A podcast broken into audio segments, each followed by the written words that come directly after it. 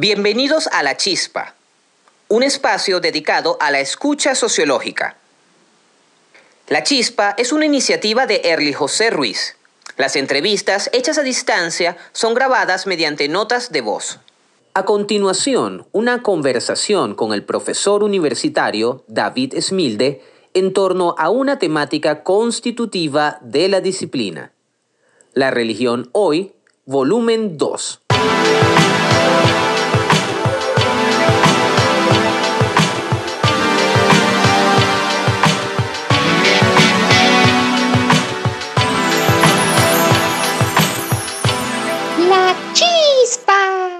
David, bienvenido a La Chispa. Muchísimas gracias por tu tiempo y por tu consideración.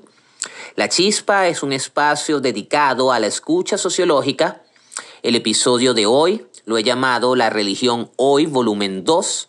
Es la continuación de una discusión muy nutritiva que tuve el placer de tener con nuestro colega eh, Hugo Pérez Hernáiz. Y la chispa usualmente se divide en cuatro categorías donde cada categoría plantea dos circunstancias. La primera categoría, David, la he llamado religión y ciencia social. La primera circunstancia tiene que ver un poco con una noción que tuve chance de escuchar en la presentación del libro Post-secularismo y la religión vivida, donde hablaban un poco sobre la multiplicidad de voces para tratar el tema religioso. En este sentido, me gustaría saber qué nos pudieses decir tú en cuanto a este trato de la religión que de algún modo estaba propuesto como más allá de la especialización. Es decir, la religión es algo especial o es algo más estructural en tal caso. Existe una multiperspectiva narrativa. La segunda circunstancia de esta primera categoría tiene que ver un poco quizás con una posición un poco más clásica. Eh, la he llamado la institución moral y la conducta. Eh, verás, eh, un estudiante de sociología de primer semestre que se interese por la religión dentro de la Escuela de Sociología de la Universidad Central de Venezuela, lo más probable que se encuentre es a Durkheim, con las formas elementales de la vida religiosa. Nosotros, de algún modo, eh, si seguimos esta tradición, pudiésemos decir que la religión usualmente tiene esta vinculación casi fundamental entre lo que es la conducta en relación a lo institucional.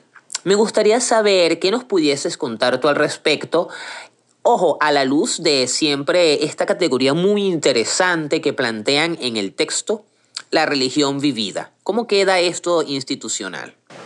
Hola Erly, primero que nada, ah, muchas gracias por esta entrevista, es un honor estar contigo en la chispa. Si escuchas mi voz un poquito extraña es porque me vine a Venezuela y ah, tengo COVID. Actualmente estoy recuperando. Me, salió la semana pasada y bueno, todavía estoy recuperando la voz. Vamos a ver si aguanta. Entonces, bueno, uh, primero uh, sobre estas dos, primeras preguntas. En, mira, uh, en cuanto a, la, el, lugar de la religión, en estudiar religión, ¿no? en, la sociología, en la sociología clásica, la religión es un tema central. ¿No? no es un interés especial, no es un subdisciplina, es un interés así central. ¿no? Marx comienza con la crítica de la religión como fundamento de todo análisis. ¿no?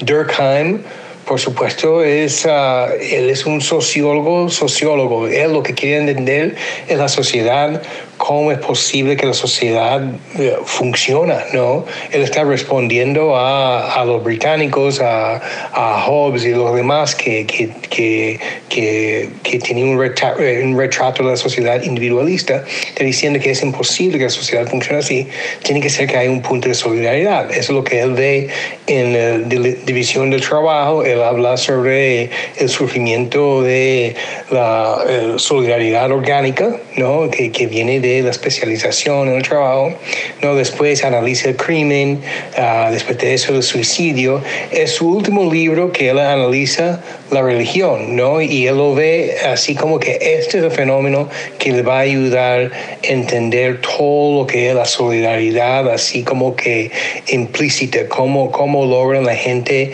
pensar y tener algún tipo de pensamiento y comunidad en común que, que subraya, que subyace eh, la solidaridad. Y por supuesto Max Weber, eh, él era realmente originalmente un historiador legal, se interesó en, en construir la sociología. En 1904 y 5 escribió eh, La ética protestante y el espíritu del capitalismo, así como para tratar de entender el surgimiento del occidente.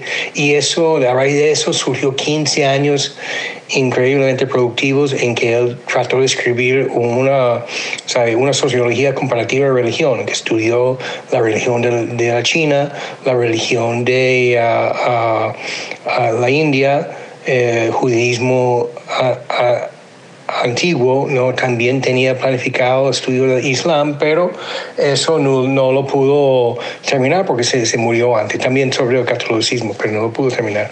Entonces, o sea, Weber, sociología y religión, pero era una parte central de su sociología, de su entendimiento de la modernidad. Entonces, eh, o sea, estudiar la sociología de la religión, porque te interesa la religión en sí, magnífico, ¿no? Me parece lógico, me parece eh, loable, excelente. Lo que ha pasado, lo que pasó en la última mitad del siglo XX es que eso llegó a ser todo lo que había, ¿no? Eso lo que, lo que había, tú estudiabas religión, era en sociología y religión, hablabas, hablabas con otros sociólogos de religión y era, la meta era tratar de entender la religión, no, no tratar de entender la sociedad y, y, y, la religión como parte de eso, no, era usar los métodos de la ciencia social para entender la religión. Entonces, lo que, lo que estamos diciendo aquí es que uh, aquí en este libro tenemos los dos, ¿no? Tenemos algunos artículos que, que, que ven cosas así como cómo funcionan los rituales judíos, cómo, cómo son los, las narrativas de fracaso dentro del cristianismo, de yoga, ¿no? Cuando, cuando gente religiosa trata de hacer algo y no lo logran, cómo hacen narrativas para, para explicar eso, ¿no? Pero mucho, la mayoría de los artículos eh, que tenemos en este libro, los capítulos, son sobre temas sociales, ¿no? que se estudia de cualquier perspectiva, pero que tiene religión por dentro, que tiene religión como parte integral de, de, ese tema social. ¿no? Por ejemplo, cómo los hombres jóvenes negros gay forman su propia práctica religiosa para desarrollar su identidad dentro de una comunidad que, que le discrimina, ¿no? O como muchachos musulmanes en los Estados Unidos tratan de no aparecer amenazante. En, esto, en estos capítulos la religión está allí en una parte integral, pero el capítulo es sobre, es sobre más que la religión, es sobre la identidad, es sobre la discriminación, es sobre otros temas que la religión forma parte, ¿no? Entonces es lo que estoy diciendo que, que este enfoque en la religión vivida es un cauce, o sea, una forma de ir más allá de, de la subdisciplina de sociología de la religión. El enfoque de la religión vivida es así como que eh, tiene un color existencial en el sentido coloquial, en el sentido de que uno ve la religión en la existencia, cómo, cómo, cómo existe la gente, cómo atraviesan su día, cómo fluye su actividad diaria, qué es lo que hacen, y la religión como parte de eso. ¿No? Es menos existencial en el sentido clásico, o sea, en el sentido de, de uh, filosófico, religioso, uh, o sea, en el sentido de, de, la gente pensando cuál es el significado de la vida. Eso puede estar ahí, ¿no? Pero, pero mucho de esto es la religión como, como parte de la conducta diaria, eh, una cosa así, no tan así existencialista como, como mucha mucho religión, porque la clásica de la gente piensa que, bueno, religión es sobre la significancia última de la, de la vida. Bueno, eso es cierto, o sea, eso esos valores son importantes, pero mucho de religión, mucho de que la importancia de religión y la práctica religiosa es como parte de la, de la, vida cotidiana, cómo te ayuda a manejar tu problema con alcohol, cómo te ayuda a mantener tu relación con tu pareja, cómo te ayuda a comunicar con tus hijos sobre su comportamiento, cómo te ayuda a levantar por la mañana y tener la fortaleza de enfrentar un día complejo, ¿no? estos son los, sentidos en que cómo, cómo te ayuda a hablar con tus obreros, cómo te ayuda a hablar con los vecinos, ¿no? Entonces, esos son los sentidos que son menos sobre esa idea de significancia última y más sobre la cotidianidad. En ese sentido, eh, el, modelo, la idea de estudiar la religión y cómo modela la conducta, no es necesariamente anticuada, no es una perspectiva anticuada, ¿no? En el sentido de que, ah, por ejemplo, uh, todavía esos impactos son importantes. Si uno ve, por ejemplo, en Estados Unidos hoy en día, eh, las, las identidades y valores religiosos son uno de los, factores más importantes ahorita en los factores políticos, por ejemplo, apoyo a Trump. No conservadores eh, cristianos, protestantes en su gran mayoría apoyan Trump. Los evangélicos blancos, los evangélicos negros no. Eh, identidad religiosa tiene mucho que ver con actitud hacia las vacunas, ¿no? Cosas así, eh, actitudes raciales. Entonces, eso es importante, pero lo que sí ha pasado en, en el estudio de religión en los últimos años, es, en las últimas décadas, es que, o sea, eso, el enfoque exclusivo en, en cómo la religión modela la conducta, ha sido así como superado. O sea, eso es una parte, pero también cómo la religión puede ser parte de una estrategia de acción, ¿no?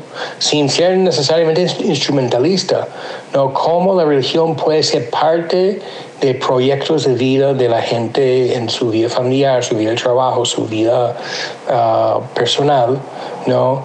Eso, eso eh, es un enfoque muy importante y cómo, cómo la gente escoge la religión, cómo la religión uh, es parte de, de, otros elementos, ¿no? Entonces no es ese enfoque exclusivo de cómo la religión modela conducta, que era el enfoque de, de Weber, es, es, una, es un enfoque que, que, bueno, ya, ya es así más complejo, que, que ahora hay, hay otros intereses. Yo soy un profesor de, de, teoría clásica, ¿no? A mí me encanta enseñar Marx, Durkheim, Weber, y son, son todavía súper importantes.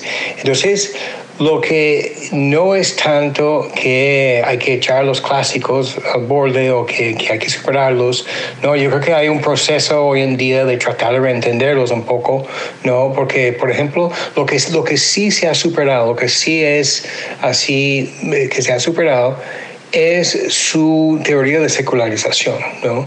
Ambos, todo, lo que tenían en común Marx, Weber, Durkheim es que los tres pensaban que, que, la secularización era inevitable, que la religión iba a desaparecer dentro de unas décadas.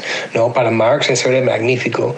¿no? Para, para Durkheim eh, le daba así, era melancólico y no sabía qué iba a a reponerlo, entonces sugería que de repente sociología podría ser la próxima religión, algún tipo de religión civil.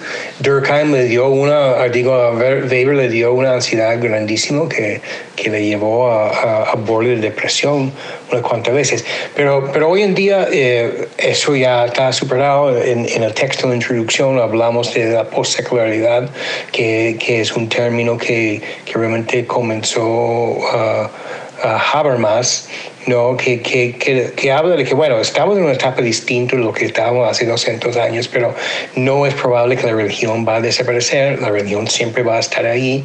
Y entonces hay lecturas nuevas ahora de ambos Durkheim y Weber que, que dicen, bueno, si, si tú ves los, los, los conceptos de ellos, bueno, los conceptos en sí mismos dirían que la, eso mismo, que la religión siempre va a existir, porque Weber tenía la idea de que la gente sí tenía así necesidades existenciales, sí tenía necesidades de entender la significancia último, última, ¿no? Y sí tenía necesidades que, que siempre hay lo que llamaba la hiatos irracionales, ¿no? que, que nunca nuestros conceptos uh, científicos racionales iban a ser suficientes y que siempre iba a haber otras cosas que no se explica y la religión era, iba a estar ahí. Durkheim también, Durkheim tenía la idea de que la gente se, se une, y la gente, eh, y hay una, una efervescencia colectiva, la gente tiene que darle algún tipo de nombre. Entonces, esa efervescencia uh, todavía existe y no, no es de sorprender que, la religión, esa dinámica colectiva existe todavía. Entonces, si uno va más allá de las teorías de secularización, de teorías evolucionistas que ellos tenían en ese, en ese momento, que era muy popular al final del siglo XIX, comienzo del siglo XX, y, ve sus teorías, ellos manejan bastante bien, no, hay bastantes recursos allí para entender la persistencia de la religión. David, es muy interesante y me parece muy pertinente esta relación que propones entre la institución moral y la conducta, pero justamente eh, a la luz de lo político, es decir, de cómo inclusive la religión, tal como mencionas, eh, tiene una capacidad de influir en la política y no solo eh, dentro de lo que pudiese ser un debate que es muy rico de la teoría social, sino justamente algo que es muy práctico, pues, como el ejemplo que mencionas. También me parece muy interesante y esto quizás eh, desde mi posición como profesor en el Departamento de Teoría Social, que acentúes o enfatices como la religión no es algo, de algún modo, una especialización o una temática particular, sino algo que es de algún modo estructural a la propia sociología. Es muy interesante también y creo que muy nutritivo y muy rico esta relación también de cómo mencionas eh, el uso de los métodos de la ciencia social para estudiar algo especializado sin querer dar cuenta de una quizás eh, definición o explicación de lo macro, es decir, lo, la noción de sociedad. Entonces, estoy muy de acuerdo con lo que mencionas, es muy interesante, creo que para un estudiante que tal como te te planteaba en la pregunta, eh, se enfrenta con esta concepción teórica al inicio de una religión institucional, creo que no necesariamente debe quedarse dentro del marco de lo que sería la institución propia de la religión, sino ver cómo tiene ese eco dentro de, tal como mencionas, políticas eh, muy actuales, muy contemporáneas. La segunda categoría, David, la he llamado la experiencia religiosa. Verás, eh, trato usualmente de que la chispa vaya de lo más general a lo más particular. Eh, justamente en la categoría pasada tuvimos el chance de abordar un poco esta relación que se da entre la temática y la ciencia social a la luz de su obra recientemente publicada, Post-secularismo y la religión vivida, y justamente eh, me gustaría que discutiéramos un poco más en esa dirección. La segunda categoría, tal como te mencionaba, se titula La experiencia religiosa. Y la primera circunstancia eh, que me gustaría que me comentases un poco tiene que ver con justamente esta noción que bien aparece en el, en el, justamente en el título del libro, pero que también de algún modo es justamente cuando uno tiene chance de leerse los artículos, eh, es algo que quizás uno no, no, no puede evitar extraer como una conclusión. Entonces, en este sentido, ¿qué nos pudieses decir tú de esta concepción del postsecularismo y justamente lo vivido? ¿Es un trato quizás actual? ¿Es un trato contemporáneo? ¿Es un trato propio de la religión norteamericana? La segunda circunstancia de esta segunda categoría tiene que ver un poco también con la aproximación y condensación de la diversidad. Es decir, fíjate, eh, tal como te he mencionado David, la audiencia fundamental de la chispa eh, son los estudiantes de la disciplina, aunque todas las discusiones son, eh, creo que, muy nutritivas para toda la audiencia en general. Y en este sentido, siempre pensando en el estudiante, cuando uno hace una investigación en sociología, eh, se le presentan dos opciones, o etnografías o estudios de caso. ¿Qué nos pudieses decir tú de en cuanto a estas nociones del método, de nociones aproximativas en relación justamente a, a la posibilidad para, para aproximarse a una temática tal como has venido delineando, fundamental, como lo es la religión. ¿Qué nos pudieses decir al respecto? Bueno, el, el postsecularismo es realmente es así como una teoría macro sociológico. ¿no? Hay una gran tradición en estudio de religión de teoría de secularización, ¿no? que viene desde Kant hasta Durkheim, hasta Parsons, ¿no? todo retratando la secularidad, secularismo. Entonces hay, hay uh, hubo una crítica muy fuerte de la teoría de secularización en, en los años 80 y 90. Y bueno, eh, se comienza a hablar, Habermas comienza a hablar sobre el postsecularismo. Realmente es una teoría macrosociológica, pero realmente una perspectiva normativa, porque lo que Habermas está tratando de decir con eso es que la religión está allí, ¿no? Claro que algo ha cambiado en el mundo, no hay tanta religión como había antes, no es inevitable, no es así como que, que todo el mundo nace religioso uh, y que hay que explicarse si no eres religioso, no es así, pero está allí y es una parte importante de la esfera pública que debe estar así como asumido como cualquier otra configuración social, ¿no? Entonces se, se se trata, ¿no? Se trata de llegar a acuerdos con grupos religiosos donde, donde se puede, ¿no? Para dar un ejemplo, yo, yo formé una parte de lo que se llamaba el Panel Internacional sobre Progreso Social, que de 2015 2018, unos 300 ah, científicos sociales de todo el mundo uh, trabajamos en un libro muy grande sobre el estado de la sociedad actual y que sería un, una perspectiva progresista hacia adelante. ¿no? Yo trabajé en el capítulo de religión y primero los organizadores primero no, ni siquiera tenían un, capítulo de religión, o sea, no, no lo habían pensado, ¿no? pensaban que progreso era al contrario de la religión. Yo no sé quién le habló, quién le convenció al contrario, pero después llamaron un equipo para, para trabajar religión. Y una cosa que nosotros tratamos de hacer ahí es hablar de cómo así iniciativas progresistas, por lo general, tenían que tratar religión, ¿no? Y hay modelos, hay modelos, por ejemplo, eh, en, en el área de salud, salud en la África en África. Es, imposible que trabajes salud en África sin manejar con grupos religiosos, porque son, o sea, la mitad de las, de las clínicas en África tiene alguna pertenencia religiosa. Entonces, a juro, hay que manejar con, con estos uh, uh, grupos religiosos y, y hay, hay mucha investigación, de hecho por enfermeras y, médicos investigadores sobre cómo, cómo, manejarlo y han hecho un trabajo súper interesante realmente fuera de la sociología que, que, y han mostrado que bueno, en muchos, muchos casos se puede llegar a acuerdos, por ejemplo, trabajar VIH junto, ¿no? Pero claro, hay lugares en que no se puede llegar a acuerdos, ¿no? Por ejemplo, algunos grupos tratan VIH y a la vez enseñan que la homosexualidad es un pecado, ¿no? Entonces, algún grupo secular o de Estado eh, que trabaja con conceptos ciudadanos no puede... Uh, estar de acuerdo en eso. Entonces tiene que delinear espacios donde pueden trabajar juntos o, puede, o, no pueden trabajar juntos. igual la esfera pública. Esa es la idea del postsecularismo.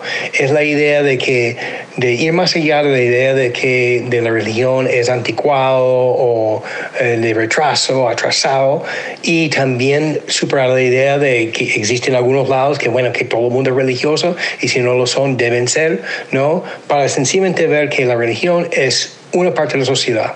¿No? Y puede ser importante, puede no ser importante, hay que tomarlo en cuenta cuando está y tomarlo en cuenta como cualquier otra configuración social con respeto, pero tampoco así como que, que, que bueno, hay que, hay que aceptar todo lo que dice un grupo religioso, porque eso sería imposible también. Sí, la, idea de uh, la religión vivida realmente tiene como unos 20 años uh, que lo están trabajando. Ha sido hasta el momento netamente etnográfico, ¿no?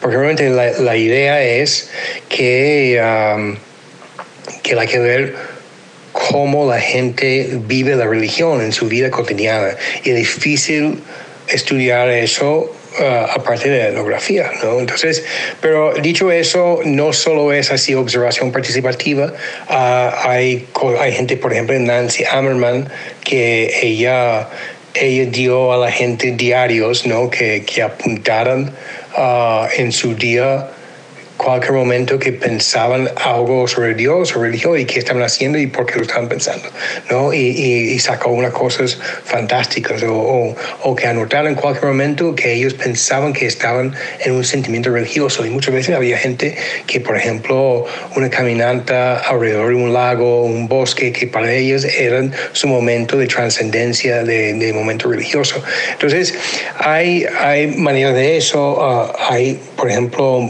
mucha enfoque en, en la cultura material, no ver a santuarios, por ejemplo, y ver las cosas que la gente deja ahí, no los mensajes, no hay, hay un sociólogo argentino que está en Boston College um, que, que uh, él lo que ha hecho son etnografías sincrónicas en la casa de la gente. Va a su casa y revisa su casa, toma fotos, revisa cualquier cosa que tienen en o sea, imágenes. Uh, uh, uh, religiosas que pueden tener eh, calcomanías o estatuas o santuarios y le pregunta sobre eso y por qué son importantes para ellos eh, y que, por qué están donde están, qué, qué es cada cosa. ¿no? Hay, hay, hay, de, estudiar eso, hay gente que han hecho, por ejemplo, estudiar los libros que la gente firma de visita hospitalaria y, y a ver, muchas veces la gente escribe cosas religiosas.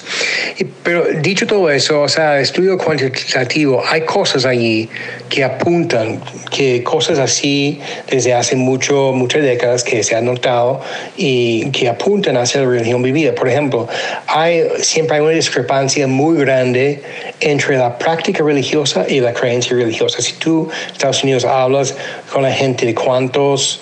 Uh, practican la religión uh, y, y, van a la iglesia una vez al mes o una vez a la semana, vas a llegar, dependiendo de la pregunta, vas a llegar a una tasa de entre 40 y 50%, ¿no? que es relativamente alto. Y pero si tú preguntas de, la creencia religiosa, no vas a superar 95% que creen en Dios, ¿no? Entonces, ese otro 45, 50% que creen en Dios, pero no practican religiosa, ¿qué hacen? O sea, ese, esa creencia en que se manifiesta. Bueno, resulta que a través de etnografía, de religión vivida, eh, uno puede ver, uno puede ver que, que puede tener una importancia. Ahora, en un lugar como Venezuela, eso es más radical aún, porque aquí la participación religiosa es sumamente baja, ¿no? Eh, es, si tú lo calculas así de, de uh, uh, visita una congregación religiosa una vez por mes, vas a tener una tasa 20-25%, ¿no? Pero creencia religiosa va a ser como 99%. Y la gente son mucho más... Uh, Uh, dispuestos a hablar de Dios, a hablar de religión. O sea, aquí es muy, muy normal, mis sobrinos me ven y dicen bendición, tío, y yo digo Dios te bendiga. ¿No? Y eso siempre, hasta son adultos ya me ven, me dicen, Dios, bendición, tío, ¿no? Esa es una pequeña práctica religiosa, pero ahí no va a la iglesia nunca, ¿no? Entonces, entonces eh, hay mucho que se capta allí que explica algunas cosas que se ha visto, se ha notado hace mucho tiempo en los estudios cuantitativos. David, me parece muy nutritivo este énfasis que haces entre la distinción quizás que hay para, para quienes practican algo religioso y para quienes creen. También creo que es muy nutritivo para nuestra audiencia escuchar un poco esto como quizás eh, dentro de lo que sería la disciplina, esta concepción, vamos a llamarla un poco tradicional o clásica, desde nuestra ciencia social en torno a la religión como algo atrasado, tiene que ver mucho con justamente esta concepción quizás progresista o evolucionista inclusive, que justamente eh, el libro o las investigaciones en post-secularismo y la religión vivida no tienen el chance de mostrar, de manifestar. Entonces sí, ciertamente creo que la religión es una discusión que está muy presente y eh, celebro muchísimo esta nueva esta posición en torno a cómo pensar que justamente dentro de lo que es algo vivido y dentro de lo que es contemporáneo no necesariamente se encuentra o creo yo inclusive que pudiésemos decir que es una demanda para nuestra disciplina el poder seguir ajustando nuestras herramientas teóricas para que, tal como has venido delineando, ya no estén... Eh, puedan abordar la temática como una cuestión prácticamente negativa. Entonces sí, este, también estoy, me parece muy, muy, muy pertinente eh, el llamado de atención también a lo que serían los diarios y lo que sería también todo lo que es el... los momentos quizás este, de algún modo las formas en que lo sagrado está muy presente dentro de lo contemporáneo. Eh, la tercera categoría, David, eh, la he llamado religión en español.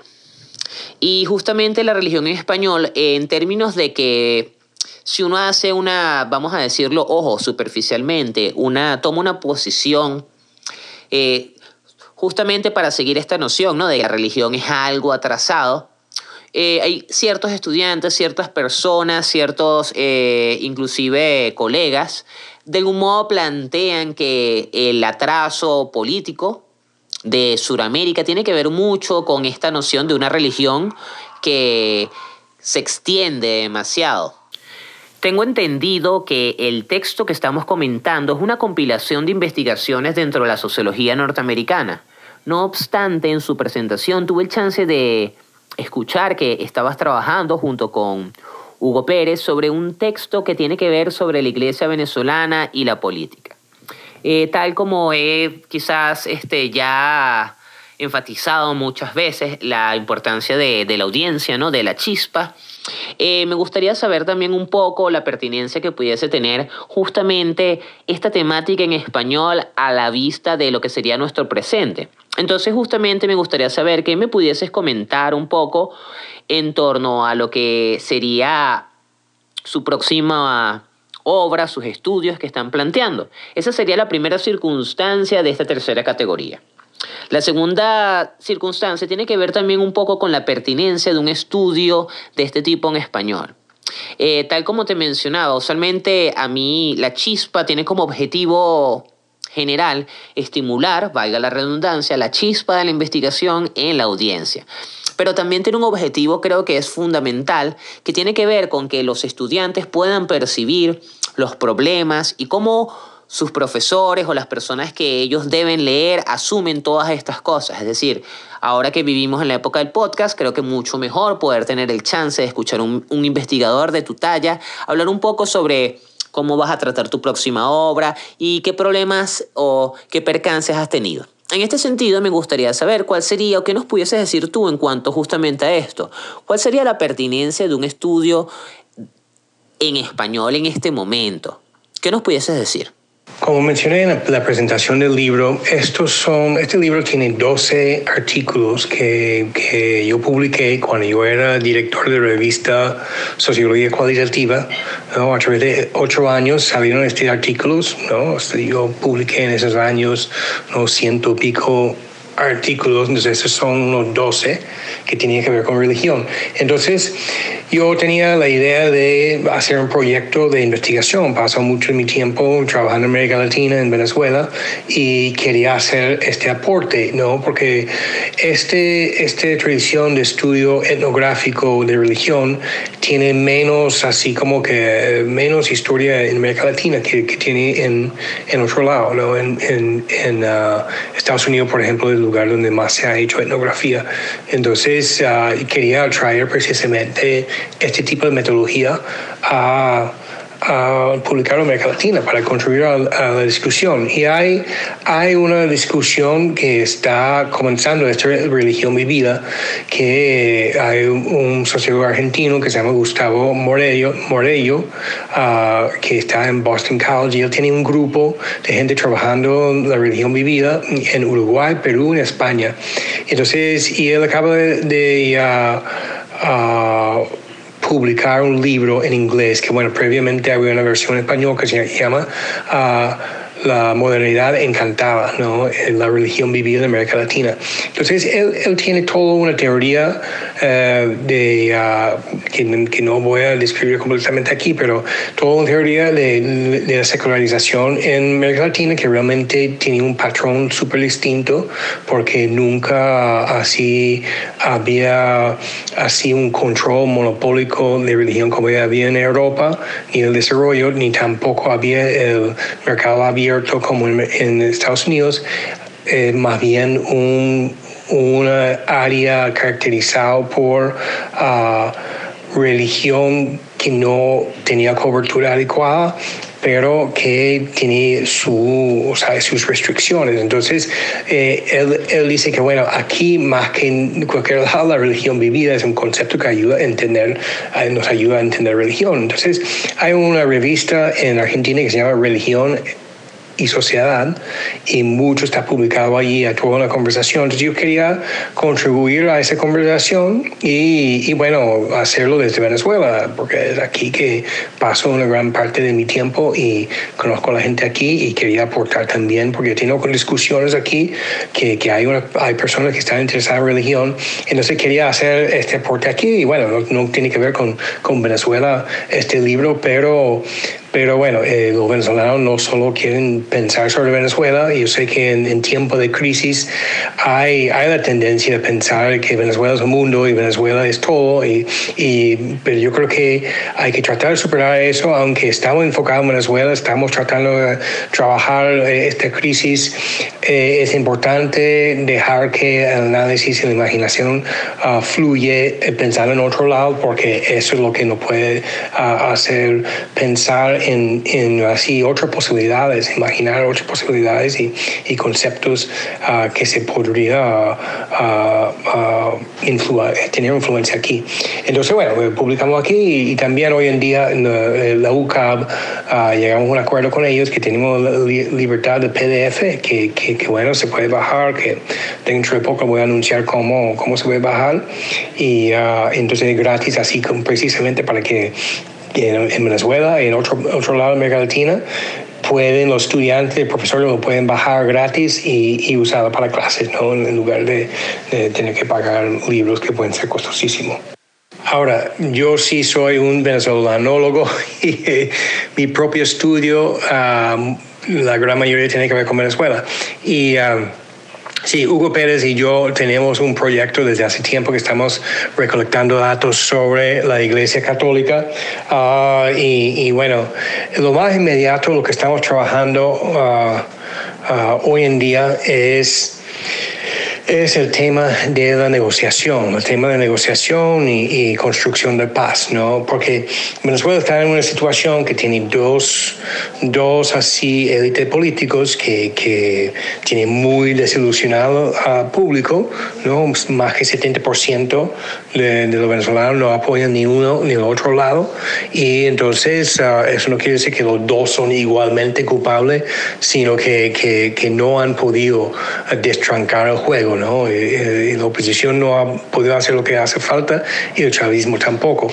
Entonces, uh, y, y, si uno ve toda institución del gobierno, todos los políticos, su popularidad está 20% por debajo. ¿no?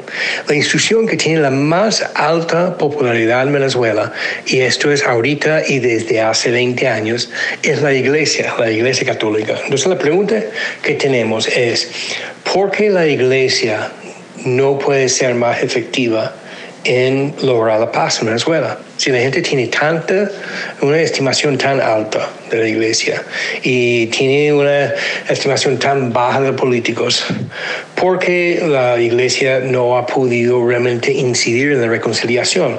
Ahora, por supuesto, desde 2014 a 2016 sí intentaron, ¿no? Estuvieron en dos procesos de uh, negociación.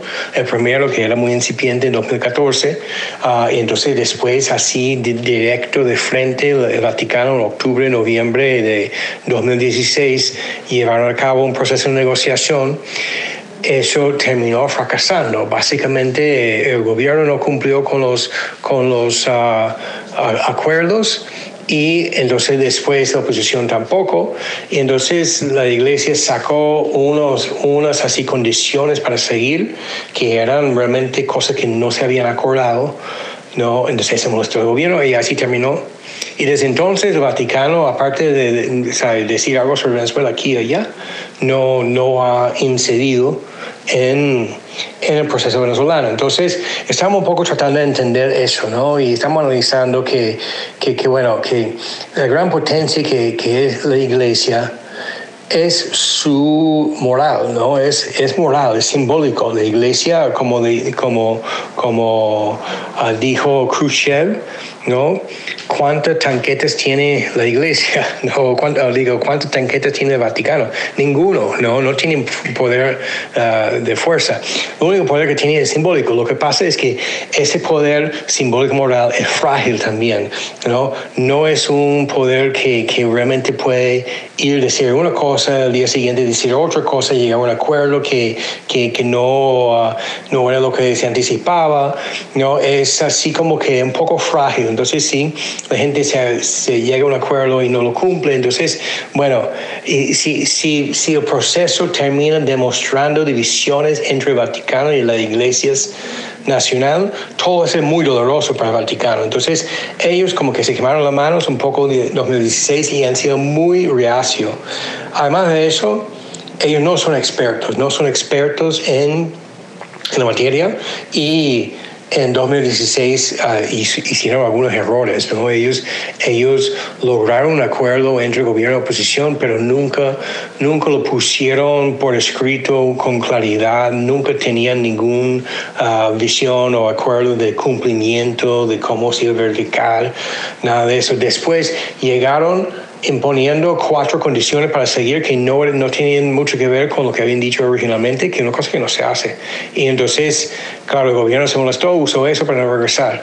Entonces hay cierta, cierta falta de experiencia, ¿no? Porque estas cosas no son sentido común como mucha gente cree, no hay, todo una metodología y conocimiento. Por ejemplo, los noruegos son expertos, es lo que ellos hacen, esos diplomáticos tienen mucho entrenamiento, mucha experiencia. La iglesia no tiene eso, la iglesia nacional y tampoco Vaticano. Entonces, lo que estamos tratando de analizar eso y, y, así de repente vamos a ver si proponemos otra cosa de cómo la iglesia podría trabajar con los noruegos o con otros mediadores que, que tienen más experiencia, cómo se podría utilizar uh, esa moralidad simbólica sin y manejar su fragilidad. Eso es lo que hacia allá estamos yendo con este estudio. David, eh, esta noción de la modernidad encantada eh, me, parece, me, parece muy llamativa y creo que no sé justamente si tenga la, la posibilidad de, de, tener ecos un poco con lo que sería toda la noción de la orgía planteada por, por el francés Michel Maffesoli, es decir, una, no tanto como un fin o un después, sino una manera de reencantar el mundo, es decir, este reencantamiento del mundo ya no sería tanto como quizás en los términos del francés, sino ya eso, justamente como tú lo mencionas y por eso me, lo celebro también, una modernidad encantada, es decir, de algún modo este proyecto que se quiere llamar racional. También me parece muy, este, lo celebro muchísimo, eh, justamente hay una obra eh, muy conocida, un manual de sociología de la religión, editado por Siglo XXI Editores, que eh, hace un arqueo tal como manual, eh, un tanto quizás no superficial, pero muy bastante amplio. Y tengo entendido que la temática, y me parece, y por eso lo celebro, que puedas decirnos cómo la temática eh, está muy presente en Uruguay, está en Perú, está en España, es decir, que que no solo es una cuestión eh, de algún modo teórica que se quedó en el pasado, o como bien decía anteriormente, esta concepción de una religión que se estudia para mostrar o para de algún modo remarcar que es síntoma de una suerte de atraso, vamos a llamarlo suramericano. También eh, me parece muy interesante y más que interesante, justamente creo que volvemos un poco a lo que sería la primera categoría, cuando preguntaba sobre la la relación que hay entre la religión, la institución y la modelación de la conducta. Es decir, esto que nos menciona sobre cómo la iglesia tiene muchísima eh, mayor legitimidad que los propios partidos políticos, eh, tiene que, creo que, hacer resonancia justamente con eso, con esa capacidad de conseguir en la iglesia eh, una suerte de no brújula, sino institución que puede, y ojo, lo estoy diciendo de este modo para poder anclarlo con la primera categoría, institución que tiene la capacidad de modelar la conducta. También estoy de acuerdo contigo sobre las limitaciones de esto y creo justamente ahora que ciertamente una, un estudio de este tipo, donde la iglesia y la política, eh, tal, tal como habías decidido anteriormente, en el caso de Estados Unidos, la religión, eh, lo que sería la noción de una religión de derecha, tiene que ver mucho con la concepción del gobierno de expresidente Trump, pero ahora en este momento justamente venezolano, como la iglesia ha querido jugar un papel dentro de lo que ha sido el diálogo para la solución de nuestra crisis.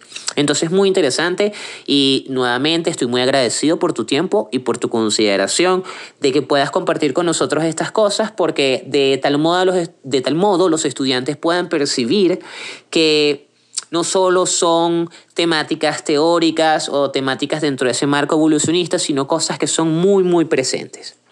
La última categoría, David, tiene que ver un poco ya con, para, para darle quizás un poco de cierre a esta, vamos a llamarlo como inquietud, la ha llamado teoría y praxis. Es decir, cuando uno lee usualmente, por ejemplo, el, el texto, cuando, me, cuando hablo del texto digo posecularismo y la religión vivida, cuando uno lee el, título, uno diría, bueno, existe una posición teórica que determina todas las investigaciones. Aunque sea una compilación dentro de lo que serían los estudios de religión, existen teorías que todavía tienen la capacidad de orientar cómo, cómo se manejan con una praxis que puede ser tan diversa. En el texto, por ejemplo, hay estudios sobre Vipassana, hay estudios sobre el Pung, hay estudios sobre el Islam, hay estudios sobre el judaísmo. Podemos ver que la religión en, el texto es bastante amplia, lo cual es increíble y por ello eh, recomiendo muchísimo el texto. Pero cuando pienso un poco en, lo leo, pienso, bueno, quizás esto tendrá que ver con una posición teórica que es el pragmatismo o estamos nuevamente, y esto a la luz de una pregunta anterior que tenía que ver cuando el estudiante de sociología se enfrenta con estudios de casos y etnografía, si estamos entonces ante una posición fenomenológica. ¿Qué nos pudieses decir tú al respecto?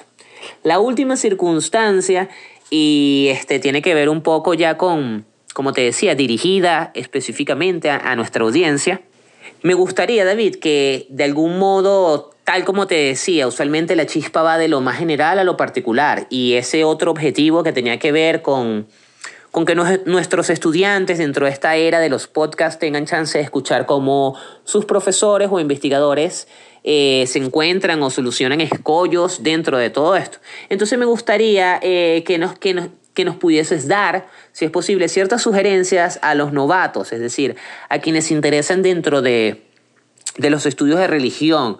En el caso venezolano, y justamente eh, estaba leyendo uno de los artículos de Postcircularismo y la religión vivida, donde citaba un estudio tuyo en cuanto a los evangélicos. Eh, mis estudiantes actualmente, los de primer semestre, los estudiantes que he tenido a lo largo de los últimos dos años, cuando se interesan sobre la religión, se interesan mucho sobre esta cuestión evangélica también. Entonces, para darle un poco más de de quizás este, insumos nutritivos, me gustaría eh, que nos pudieses comentar tú, qué sugerencias nos pudieses decir o darle a los novatos. Bueno, voy a hablar sobre eh, la teoría de la praxis en, en dos sentidos. Primero, en, en, cómo la teoría engancha en la práctica religiosa. Y eso tú mencionas el pragmatismo y, y, de hecho en esta perspectiva de la religión vivida es el pragmatismo que yo creo que provee un, un, un fundamento a esto realmente a través de la teoría de la práctica. Ahora, eh, esta, esta tendencia en estudio de religión que se llama la religión vivida realmente comenzó no en la sociología sino en los, lo que se llama estudios religiosos. Personas como Robert Orley, uh, de la Universidad de Columbia, que era más conectado con tendencias antropológicas y, y, históricas, uh, que, que, veía la teoría de la vida cotidiana, que, que ya es una tendencia desde 1980. ¿no? Después, uh, perspectiva de, religión vivida surge en, en sociología y, y, comienza con un interaccionismo simbólico. Uh, Después hay gente, por ejemplo, socióloga Courtney Bender, que ella usa teorías de sociología de cultura para su perspectiva de la religión vivida.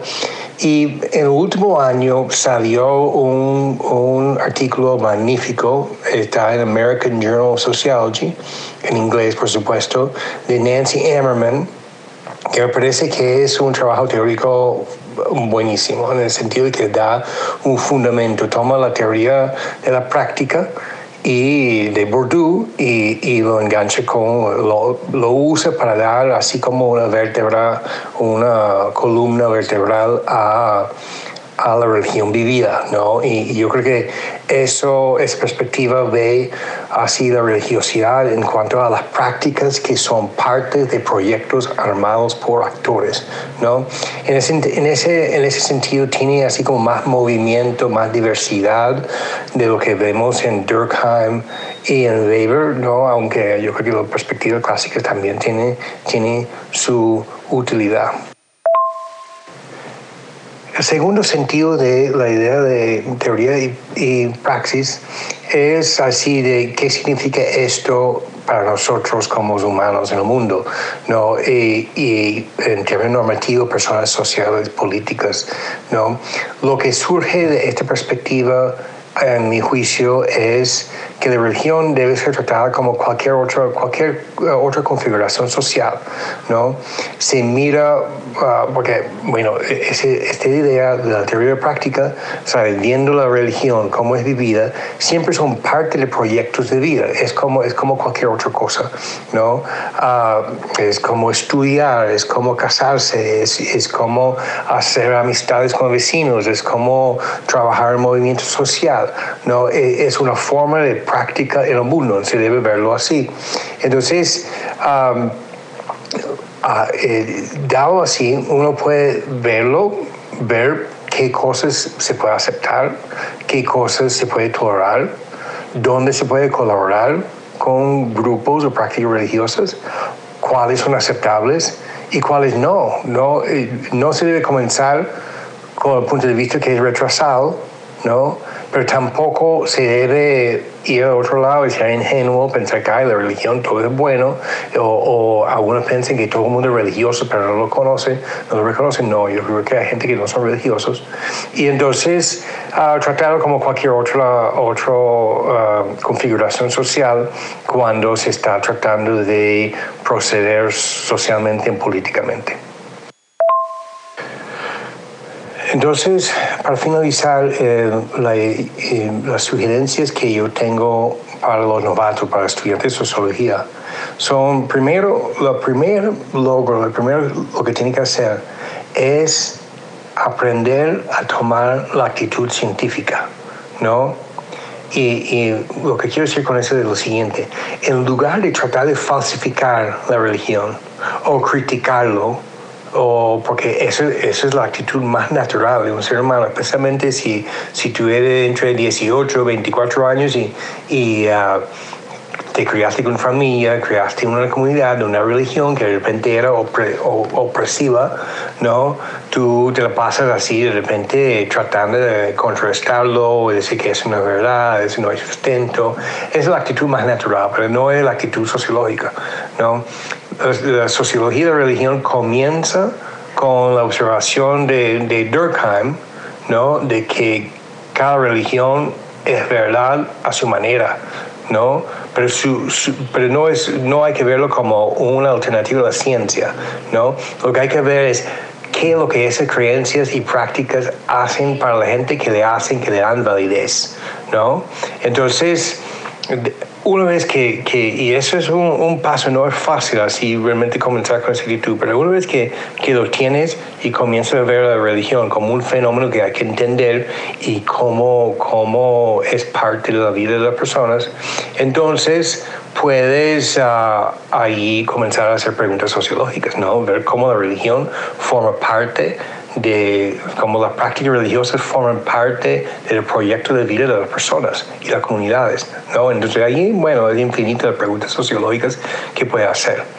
Entonces, ah, la otra cosa es, una, una, vez que tienes allí ya un, un entendimiento, o sea, una descripción, ha, ha, buscado eso, ha revisado, entender el fenómeno religioso que está estudiando. Entonces ahí sí creo que es totalmente legítimo tomar una, una actitud uh, crítica, ¿no? Y con crítica quiero decir tratar de examinarlo, las prácticas, los valores, los sentimientos, lo que, lo que genera esta práctica religiosa o esta configuración religiosa, ¿es positivo? ¿No? ¿Es loable? ¿No? ¿Es deseable? Uh, ¿O es lamentable, reprochable? ¿no? Porque la cuestión tampoco es ser ingenuo, ¿no? Ah, como mencionas, hay, hay, por ejemplo, evangélicos que tienen talleres sobre homosexualidad para tratar de que la gente aprenda a ser heterosexual, que me parece muy lamentable eh, eh, eso, ¿no? El libro, el libro ah, ¿no? que, que, publicamos, uh, Postsecularismo en la religión vivida, que comienza con un capítulo sobre los evangélicos en, las cárceles de Brasil, y, y, cómo dan un espacio para salir de las bandas. Y es difícil leer ese libro sin, sin tener después una simpatía con los, con los evangélicos. ¿no? Pero el, el, capítulo siguiente es sobre unos talleres evangélicos en Estados Unidos para desempleados que le enseñan a ser empleable. ¿no? Y los autores, bueno, examinan todo eso y lo retratan como una neoliberalización de la pobreza, ¿no? que, que hace que la gente no ve estructuras o injusticias, sino que todo es ellos, todo es así, lo que pueden hacer ellos, cómo ellos pueden mejorar. Y bueno, es, es un punto de vista muy crítica. ¿no? Entonces allí el próximo capítulo eh, eh, tiene una perspectiva muy distinta. ¿no? Entonces, y eso me parece totalmente legítima. Bueno, uh, gracias. Estas preguntas eran muy interesantes y fue uh, muy, muy grato poder pensar un rato contigo. Espero que las respuestas serán de utilidad para ti y, y para los estudiantes.